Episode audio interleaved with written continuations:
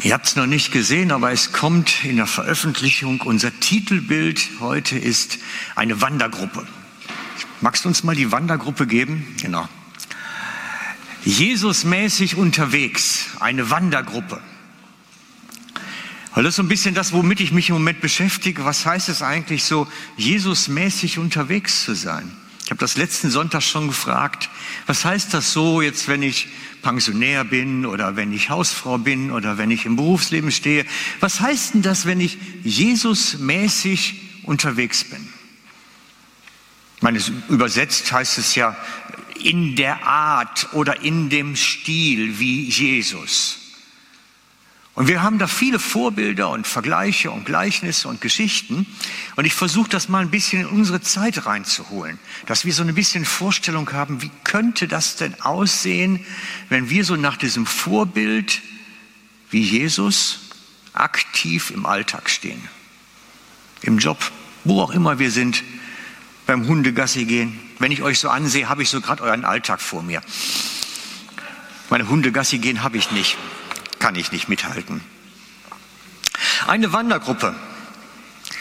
Ich glaube nämlich, dass wir, wenn wir Jesusmäßig unterwegs sind, dann sind wir in der Gruppe unterwegs. Wir sind nicht allein unterwegs. Ich glaube nicht, dass es das gibt, dieses typische Ihr kennt vielleicht noch diese alte Zigarettenwerbung im Fernsehen. Da war immer so ein Reiter, der galoppierte so in den Sonnenuntergang. Lucky Luke, der hat das auch gemacht. So Lucky Luke mäßig, the lonesome rider in den Sonnenuntergang reitet er dahin. Und ich glaube, das trifft's nicht. Wir sind keine Lonesome Riders. Wir sind keine einsamen Reiter, die irgendwie so jeder für sich seinen Kampf kämpft und so, ich muss es schaffen. Ich, ich glaube da nicht dran. Ich glaube, dass wenn ich die Bibel sehe, wenn ich Jesus sehe, wenn ich die Botschaft daraus verstehe, sind wir gemeinsam unterwegs. Und darum heißt für mich, Jesusmäßig unterwegs sein, ist wie eine Wandergruppe.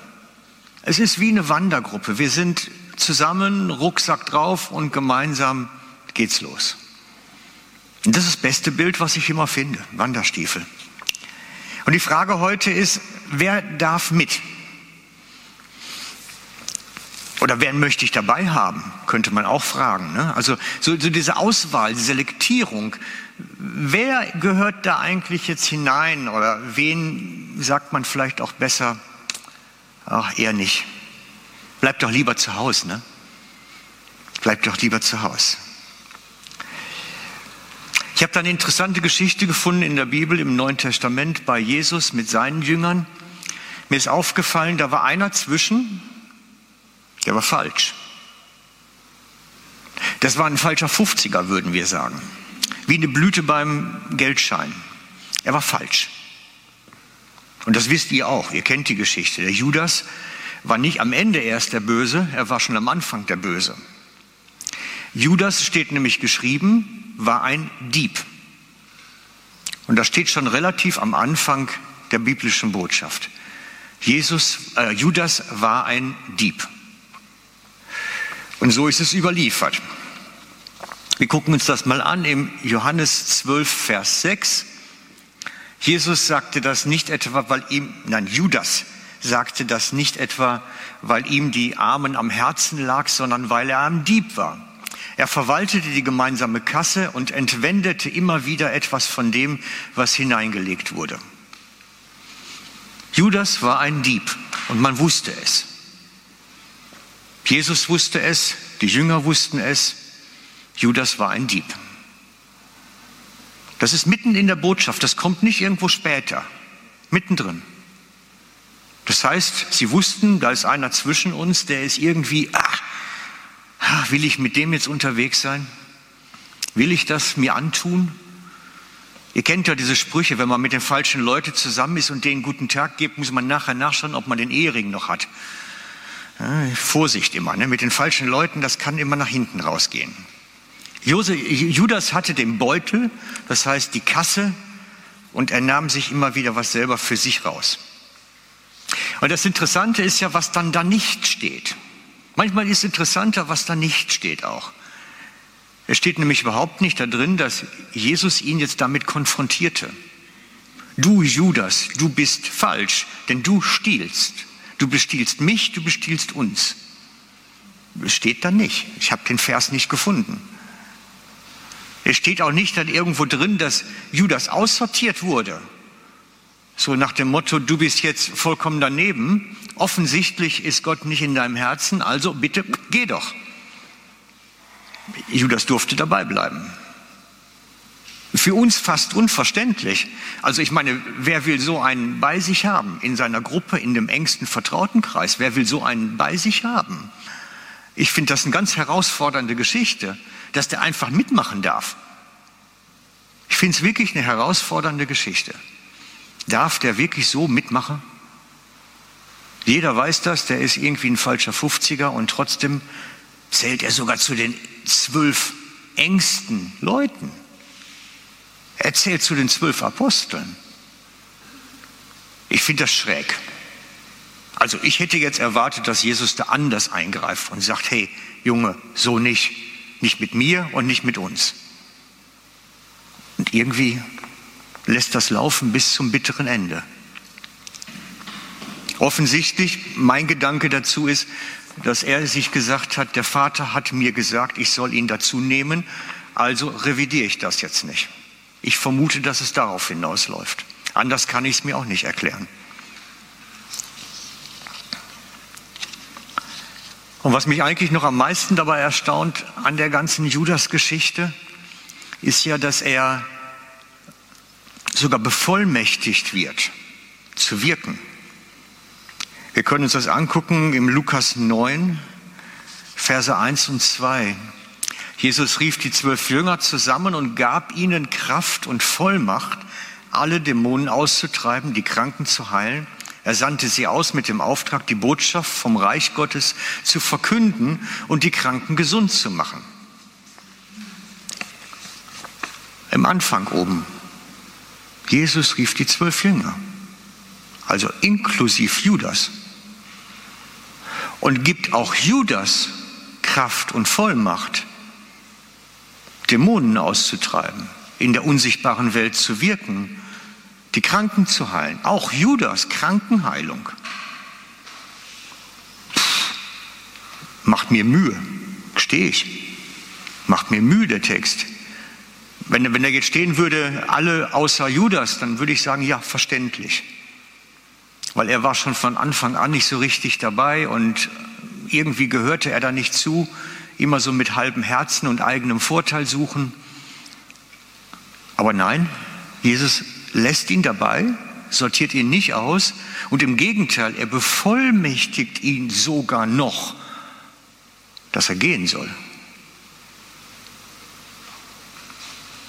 Ich weiß nicht, ob euch das schon mal aufgefallen ist, aber mich beschäftigen dann solche Texte, wenn ich das lese, weil ich merke, da steckt irgendwas drin, was ich noch nicht so richtig habe, wo ich, wo ich irgendwo das noch nicht verstanden habe, gegriffen habe. Ja, wie hängt denn das jetzt zusammen eigentlich? Es ist schon herausfordernd. Obwohl Jesus wusste, der ist nicht okay. Das Herz stimmt nicht, die Einstellung stimmt nicht. Trotzdem gibt er ihm Vollmacht, Dämonen auszutreiben, Kranke zu heilen und das Evangelium zu verkünden und loszugehen. Trotzdem. Spannend. Und interessant ist sogar auch, dass sogar die anderen Jünger sich nicht beschwert haben über ihn. Weil es war ja bekannt, offensichtlich, die Verse könnte man noch so legen. Jeder wusste, Judas war ja ein Dieb und er griff immer in die Kasse. Das heißt, es war wirklich bekannt. Es ist nicht eine Sache zwischen Jesus und Judas, so heimlich überführt, sondern es war irgendwie auch unter den Jüngern nicht eine Heimlichkeit. Aber es steht nicht geschrieben, sie haben sich über Judas beschwert, weil er das immer gemacht hat. Das ist schon eine Hammergeschichte eigentlich. Schon eine Hammergeschichte. Und ich habe mir überlegt, vielleicht heißt es auch Jesus-mäßig unterwegs sein, dass man Leute an der Seite hat, wo man eigentlich das Gefühl hat, da stimmt was nicht. Oder irgendwie passt die Einstellung eigentlich, stimmt das Herz. Und sie sind trotzdem an unserer Seite und sind trotzdem mit uns auf dem Weg. Ich weiß nicht, ob euch das manchmal auch so geht, aber ich habe das immer wieder auch mal, dass ich dann denke, Mensch, was macht denn der jetzt für ein Zeug? Ist das denn jetzt richtig? Stimmt das Herz noch? Aber es ist nicht meine Aufgabe, das zu urteilen. Er ist an die Seite gestellt und gut. Ich denke, Jesusmäßig unterwegs sein bedeutet auch, dass wir Leute an der Seite haben, die wir für falsch halten und für unwert halten. Aber es ist nicht unser Job. Da glaube ich dran. Oder machen wir es vielleicht mal ein bisschen anders. Vergleichen wir mal die Jüngerschaft mit einer Hochzeit. Du heiratest die Person, die du liebst. Deine Frau, dein Ehemann, wie auch immer. Du bekommst leider die buckelige Verwandtschaft dazu. Vielleicht ist Jüngerschaft genauso. Wir heiraten Jesus, wir lieben ihn, wir wollen Gemeinschaft mit ihm und bekommen leider die buckelige Verwandtschaft mit ist vielleicht ein bisschen wie eine Ehe. Ich meine, nicht bei jedem ist die Verwandtschaft buckelig. Also ich habe auch tolle Verwandtschaft. Aber ne, ihr versteht, was ich meine. Die suchen wir uns nicht aus. Plötzlich haben wir einen Schwager, eine Schwägerin, die können wir zum Tod nicht leiden. Das ist manchmal so. Und wenn wir Jesus heiraten und mit ihm auf den Weg gehen, dann haben wir vielleicht auch Geschwister, wo wir sagen, äh, muss das sein, schon wieder mit denen treffen. Ja, es ist genau so eigentlich. Es ist eigentlich genauso. Man bekommt den geliebten Bräutigam und den Anhang dazu. Und wir stellen fest, wir sind plötzlich mit denen unterwegs. Die gehören dazu. Wir sind mit ihnen unterwegs. Judas war ein Dieb, sein Herz passt nicht, seine Einstellung passt nicht. Und trotzdem empfängt er die Salbung für Kranke zu beten, Dämonen auszutreiben, Evangelium zu verkünden. Er empfängt die Salbung, wie die anderen. Und er konnte es auch tun, offensichtlich. Und dann stellt Jesus Zweierteams zusammen. Ich weiß nicht, wie er das gemacht hat. Es ist schade, dass das nicht überliefert ist. Ich wüsste gerne, wie er die zusammengestellt hat. Vielleicht hat er gefragt, und wer will jetzt mit Judas, so wie man das in der Schule früher gemacht hat, wer will mit Petrus? Und wenn sich dann plötzlich gar keiner meldet, ne, dann muss man auslosen. Ich weiß nicht, wie die Teams zusammengestellt worden sind. Aber ich könnte mir schon vorstellen, dass Jesus gesagt hat, du jetzt mit dem zusammen los. Er hat sie zusammen beordert, loszuziehen. Und wenn ich jetzt weiß, ich muss jetzt losziehen mit so jemandem, wo ich denke, mein Gott, was hat der für eine Einstellung zu der ganzen Sache? Und wir sollen jetzt zu zweit für die Kranken beten, Evangelium verkünden. Wir sollen das alles machen. Und ich mit dem, das geht ja gar nicht. Aber es steht nirgendwo in dem Abschnitt geschrieben, dass sich da einer beschwert und sagt, ich will nicht mit Judas. Den kannst du dir sonst wo hinschieben, aber ich gehe nicht mit ihm. Nein, es steht da nicht geschrieben. Es hat sich keiner beschwert drüber, sondern sie haben das angenommen und sind gegangen und haben ihren Job gemacht und waren nachher begeistert, dass es funktioniert hat. Sie sind zu zweit losgegangen und irgendjemand ist mit Judas gegangen und wusste, der stimmt nicht. Da passt was nicht. Und das war nicht eben mal gerade, wir gehen zum Spar und kaufen uns eine Tüte Milch, sondern die waren wirklich tagelang unterwegs, haben zusammen die Nächte verbringen müssen, haben zusammen den Dienst tun müssen, die waren schon eine Zeit unterwegs. Mit jemandem, wo man ein Problem hat, möglicherweise. Wir sehen das im Lukas 9,6. Magst du mir den mal geben? Die Jünger machten sich auf den Weg und zogen von Dorf zu Dorf. Überall verkündeten sie die Botschaft vom Reich Gottes und heilten die Kranken. Sie machten den Job. Auch irgendjemand mit Judas machte den Job. Sie haben es gemacht und es hat funktioniert. Und jetzt machen wir mal so einen kleinen, müssen wir so einen kleinen theologischen Exkurs einbauen für alle, die an sowas Spaß haben.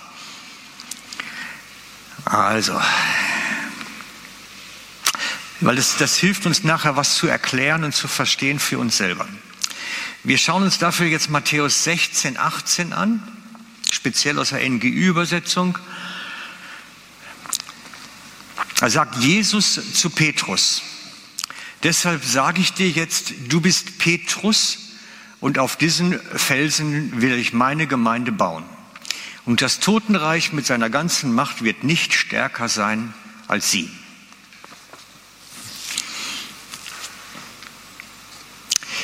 Ich sage dir, du bist Petrus und auf diesen Felsen werde ich meine Gemeinde bauen. Darauf beruht das Verständnis der katholischen Kirche, der Papst ist ein Nachfahre von Petrus und immer einer an der Spitze, auf dem wird dann Gemeinde gebaut. Das war so die Vorstellung über die Jahrhunderte und Jahrtausende. Petrus ist das Haupt der Gemeinde als Nachfolger von Jesus und dann kommt jeder Papst hinterher. Und schon, schon damals haben die Leute ein bisschen damit dann in der neuen Zeit, bei der zweiten, dritten Gemeinde ein Problem gehabt mit dem Vers und haben festgestellt, irgendwie stimmt das nicht ganz so. Darum ist es wichtig, dass wir uns das mal in Griechisch anschauen. Magst du mir mal die griechische Folie geben? Ich kann es euch jetzt nicht fließend leider vorlesen. Mein Griechisch ist für das fließend Lesen nicht gut genug. Ich habe unterstrichen das Wort Petros P vorne ist immer das Portal, kann man sich gut merken. Das P ist das Portal, Petros. R schreibt sich wie P. Das Petros steht hier, wenn wir es mal eine Übersetzung daneben halten. Ich sage dir, du bist Petrus, aber es heißt im Griechischen Petros mit O. Und dann steht nachher da, auf diesen Felsen, und das Wort für Felsen unten ist Petra. Ich habe es auch unterstrichen als das zweite. Petra. Das heißt also, das eine ist der Petros, der Simon Petrus, der Petros, und das andere ist der Petra. Und Petros und Petra unterscheiden sich. Das ist nicht das gleiche Wort. Es unterscheidet sich dahingehend, dass das eine für einen kleinen Felsen steht, ich sage mal so ein Findling, und das andere steht wirklich für ein Massiv. Das heißt, der Petra ist ein kleiner Felsen und der Quatsch, der Petros ist ein kleiner Felsen und der Petra ist ein großer Felsen, gebirgsmäßig fast schon. Wenn man es übertreiben würde, würde ich sagen Matterhorn zu Findling. Also wirklich, das, das sind Welten dazwischen. Und deswegen haben dann einige Übersetzer angefangen, das etwas anders zu übersetzen und haben gesagt, wir können das nicht einfach so machen. Und dann gucken wir uns mal die englische an aus der TPT-Übersetzung, the Passion Translation. I'll give you the name Peter, stone, and this rock will be the bedrock foundation on which I build my church. Das heißt, Du bist ein Stein, sagt er zu Petrus, aber auf diesen Felsen will ich meine Gemeinde bauen. Das heißt, dass der Vers nicht davon redet, dass die Gemeinde auf Petrus aufgebaut wird, sondern auf etwas anderes. Es ist nicht identisch. Und das meint, dass diese Gemeinde auf Jesus aufbaut. Der ist der Petra. Jesus der Fels, auf dem die Ekklesia baut. Und er reduziert in dem Vers eigentlich den Petrus und sagt, hey, du bist nur ein kleiner Findling. Halt mal den Ball unten und flach. Ich will auf einen Felsen die Gemeinde bauen, nicht auf einen Findling. Das heißt, diese Aussage des Verses geht dahin, dass Jesus sagt, ich baue weiterhin auf mich, auf den Erlöser die Gemeinde und nicht einen meiner Nachfahren. Ich werde weiterhin das Fundament sein. Ich werde weiterhin das Haupt der Gemeinde sein. Ich werde weiterhin das Oberste dieser Kirche sein. Er sagt es selber dadurch. Ich weiß nicht, ob das zu kompliziert war, aber ein bisschen Theologie ab und zu schadet ja auch nichts. Und ich glaube nämlich, dass Jesus bis heute das Haupt der Gemeinde ist, der lebendige Haupt ist, der lebendige Felsen ist, an den wir aufgebaut sind und wo wir dran hangen. Bis heute. Und auch morgen und in Zukunft. Er hat den Lied, er ist der Leiter heute noch. Und er leitet durch seinen Heiligen Geist unter uns. Er leitet durch seinen Heiligen Geist unter uns, auch heute noch. Denn er ist das Haupt seiner Gemeinde, auch heute noch. Und ich glaube, dass diese Geschichte von der Aussendung der Zwölf zu zweit auch heute noch in Varianten stattfindet. Auch heute noch befähigt er Menschen und sagt, geht auf die Dörfer, geht, zieht, macht. So wie ich am Samstagmorgen mit Nicole in der Fußgängerzone gestanden habe. Wir sind zu zweit los gewesen, um mit Menschen über den Glauben zu reden. War leider ein bisschen ungünstiger Termin durch das Kinderfest, glaube ich. Waren nicht so viele Menschen in der Stadt, aber wir sind zu zweit losgezogen, weil wir den Eindruck hatten, das ist jetzt dran. Jesus möchte, dass wir da stehen und einfach den Kontakt suchen. Und ich glaube, dass das Haupt Jesus bis heute aussendet und schickt und sagt, macht. Bis heute. Und dass er bis heute mit jedem von uns in der Weise unterwegs ist wie mit seinen zwölf Jüngern. Dass er sagt, du, ich will dich mit dem zusammen jetzt mal auf die Piste schicken. Ah, und manchmal sind da auch Leute bei, ne? Hm, so wie bei Judas.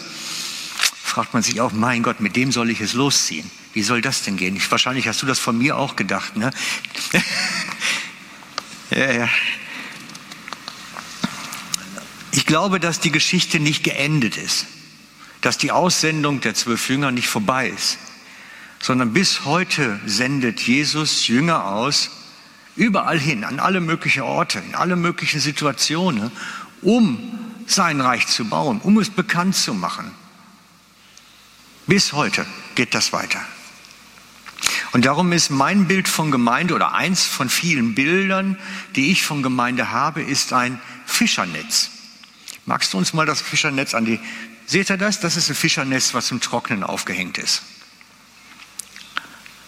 Und wenn ihr das seht an diesem Fischernetz, es hat überall Knotenpunkte und Verbindungen zwischen den Knoten. Und das ist ein gutes Bild. Das ist ein sehr gutes Bild. Ich stelle mir vor, dass immer Menschen die einzelnen Knotenpunkte sind. Wir sind so Knotenpunkte und wir sind miteinander verbunden dann durch die kleinen Bentley von einem Knoten zum nächsten. Und ich habe manchmal das Gefühl, Jesus sortiert dann mal wieder neu, wo dann wer an seinem Knotenpunkt steht. Er ist dann am Rochiere wieder ein bisschen. Aber letztlich hängen wir zusammen. Und das sagt er selber. Darf ich dich um den Vers bitten, den nächsten, den Kolosservers? Vor allem aber bekleidet euch mit der Liebe. Sie ist das Band, das euch zu einer vollkommenen Einheit zusammenschließt. Ich glaube, diese Verbindungsstränge von einem Knoten zum nächsten ist das Band der Liebe. Diese Verbindungspunkte von Knoten zu Knoten zu Knoten zu Knoten ist das Band der Liebe. Dadurch verhebt das Netz. Dadurch bleibt es zusammen und dadurch wird es wirksam. Knoten alleine fangen keine Fische. Stell mal vor, wir hätten einfach einen riesen Sack mit 100.000 Knoten. Würde kein Fisch sich drin verfangen, wenn die ins Meer schmeißt. Erst wenn die Fäden dazwischen sind, wird es zu einem Netz, wo sich auch Fische drin verfangen. Erst dann.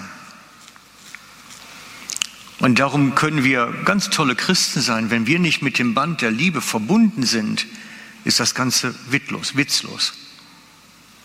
Das Band der Liebe macht es erst zum Fischernetz. Und das Interessante an dem Vers ist, das ist nichts, was Gott tut. Das ist nichts, was der Heilige Geist tut oder was Jesus tut. Er sagt es uns. Ihr sollt euch bekleiden mit dem Band der Liebe. Wir sollen es selber tun. Das ist ein Auftrag, den wir kriegen, nichts, was Gott tut. Klar können wir dafür beten, oh Herr, gib mir für meinen lieben Judas neben mir Liebe. Da können wir schon für beten. Aber es ist unsere Einstellung, ob wir das wollen. Es ist unsere innere Einstellung, will ich das? Will ich ihn, Judas, lieben? Und mit ihm auf die Piste gehen und mein Werk tun? Will ich das? Das ist die Frage an uns. Will ich mich bekleiden mit dem Band der Liebe? Klar können wir dafür beten, dass Gott uns immer wieder ein neues Herz und eine gute Einstellung gibt, aber ich muss es ja erstmal wollen, dann kann ich auch dafür beten. Ich muss es ja erstmal wollen. Das Band der Liebe macht die Knoten zu einem Netz. Oder gibt es einen tollen alten Witz kommt so ein Städter ans Meer, das erste Mal wahrscheinlich, und sieht einen alten Fischer, wie er da sitzt und sein Netz flickt. Und da fragt der Städter, sagen Sie mal, ich bin jetzt neu hier so am Meer, was machen Sie da? Ah, sagt der alte Fischer, das mache ich oft. Wissen Sie, ich nähe Löcher zusammen.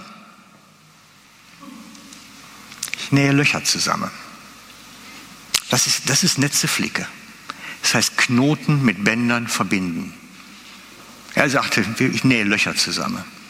Auch nicht schlecht. Mir ist es wichtig, dass wir das verstehen. Wir können noch so tolle Christen haben. Wir können noch so toll sein und vollmächtig und gut sein. Wir können die Toten auferwecken können. Wenn wir nicht verbunden sind mit dem Band der Liebe, wird es nie zu einem Fischernetz. Das ist ein Schlüssel, das ist ein prophetischer Schlüssel fast schon. Und das ist unser Wollen. Will ich das? Will ich den Weg gehen mit denen? Will ich das? Das ist unsere Einstellung. Wir bekleiden uns willentlich mit dem Band der Liebe. Und jetzt schauen wir uns mal den ganzen Abschnitt an, den wir am Anfang schon hatten, Lukas 9, 1 bis 6. Das ist der größere Text. Jesus rief die zwölf Jünger zusammen, gab ihnen Kraft und Vollmacht, alle Dämonen auszutreiben und die Kranken zu heilen. Er sandte sie aus mit dem Auftrag, die Botschaft vom Reich Gottes zu verkünden und die Kranken gesund zu machen. Amen. Das wollen wir tun.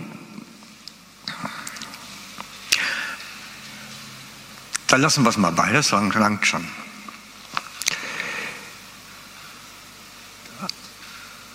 Das sind die W-Fragen.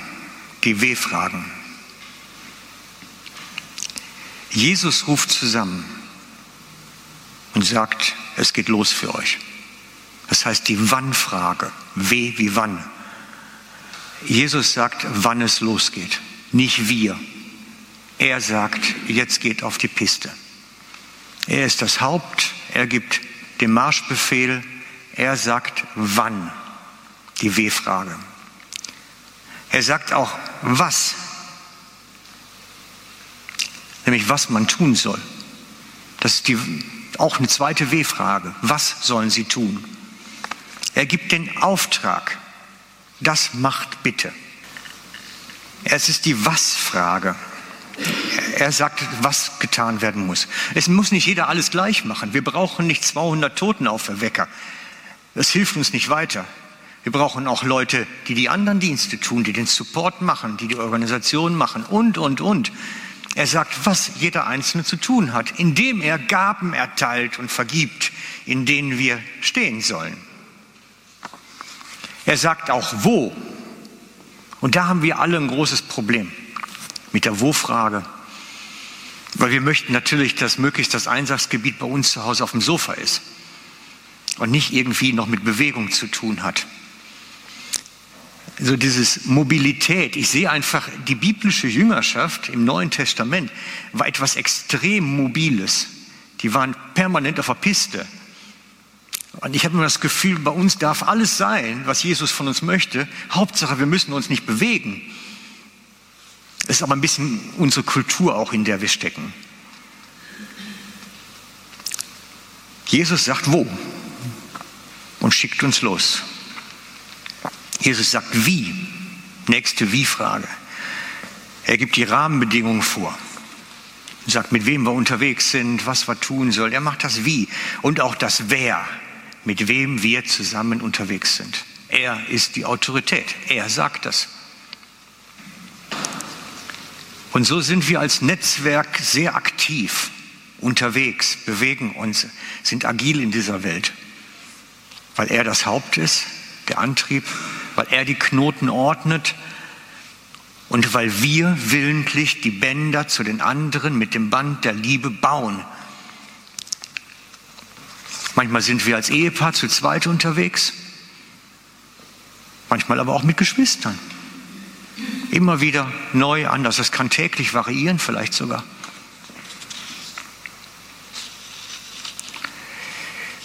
So werden wir Menschenfischer. Das ist das Ziel. Wir brauchen uns dafür nicht schämen. Wir sollen fürs Reich Gottes Menschen ins Fischernetz reinfangen. Und so wie damals sagt Jesus zu seinen Jüngern, sagt Jesus uns heute auch, ich will dich zum Menschenfischer machen. Das heißt nicht für jeden, er muss auf die Straße gehen und evangelisieren, so wie wir es gemacht haben. Es kann auch ganz andere Dienste beinhalten. Ich meine, ich denke dran, was wir beim Buscafé gemacht haben. Da brauchten wir Leute, die Kuchen liefern. Allein das war schon wertvoll. Man braucht alle möglichen Sachen nachher. Aber Jesus ruft uns trotzdem. Ich will dich zum Menschenfischer machen. Dir Gaben geben, mit denen du aktiv bist, unterwegs bist, etwas bewegst. Ich will dich rufen.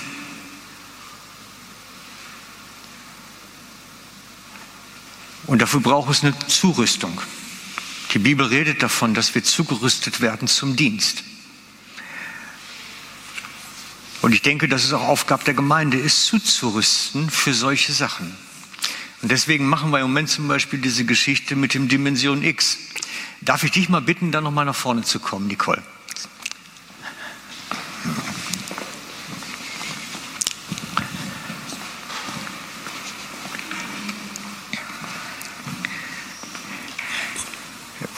Ich wollte einfach mal abfragen, ob ich das richtig verstanden habe. Vielleicht können die anderen ja dadurch dann auch ein bisschen Gewinn haben. Wenn ich das richtig verstanden habe, ist das so wie ein Hauskreis, muss ich mir das vorstellen. So, man kommt als Kleingruppe irgendwie zusammen, um miteinander an einem Thema zu arbeiten, oder? Ja, das ist so. Ist das denn äh, unbegrenzt, begrenzt? Wie, wie ist das zeitlich, terminlich? Das ist be begrenzt auf sieben Übungen. Und wie finden sich die sieben Abende? Ist das vorgegeben? Da muss ich meine Agenda dran anpassen oder wie finden sich die Termine? Nein, das ist ganz individuell. Ob du im Zwei-Wochen-Rhythmus, wöchentlich, monatlich, das ist, das ist jedem selber überlassen. Das heißt, die Gruppe, die sich dann zusammentut, findet selbstständig sieben Termine einfach. Genau. Mhm. Was ist das inhaltlich? Also wozu soll das dienen?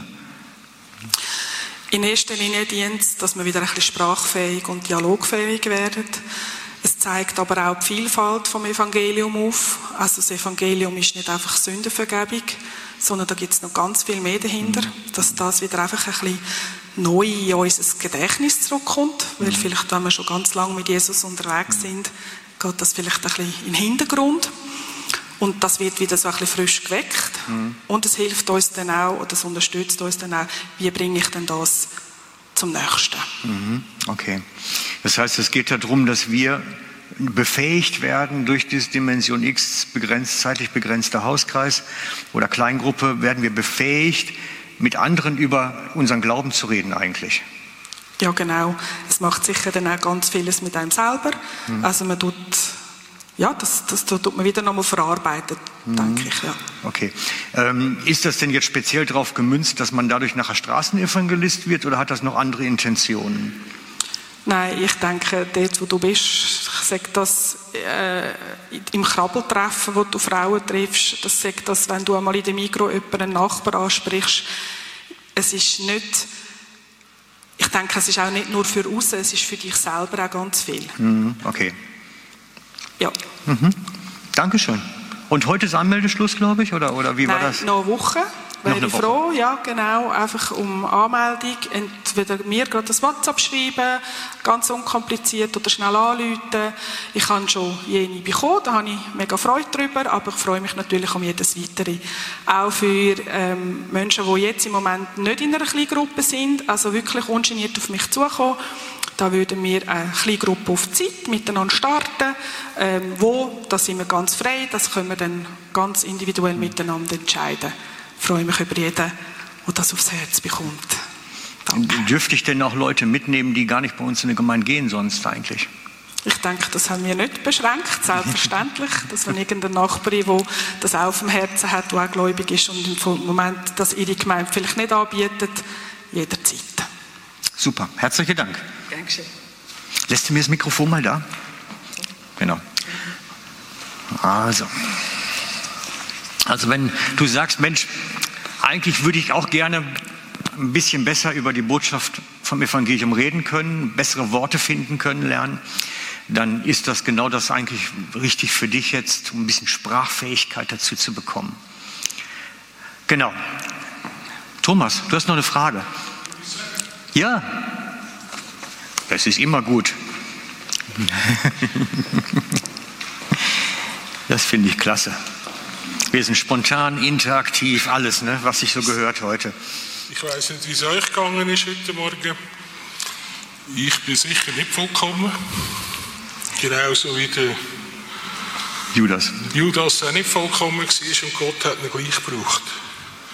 Und ich möchte euch eigentlich Mut machen, auch wenn wir nicht vollkommen sind, tun euch doch gleich zur Verfügung stellen für Gott.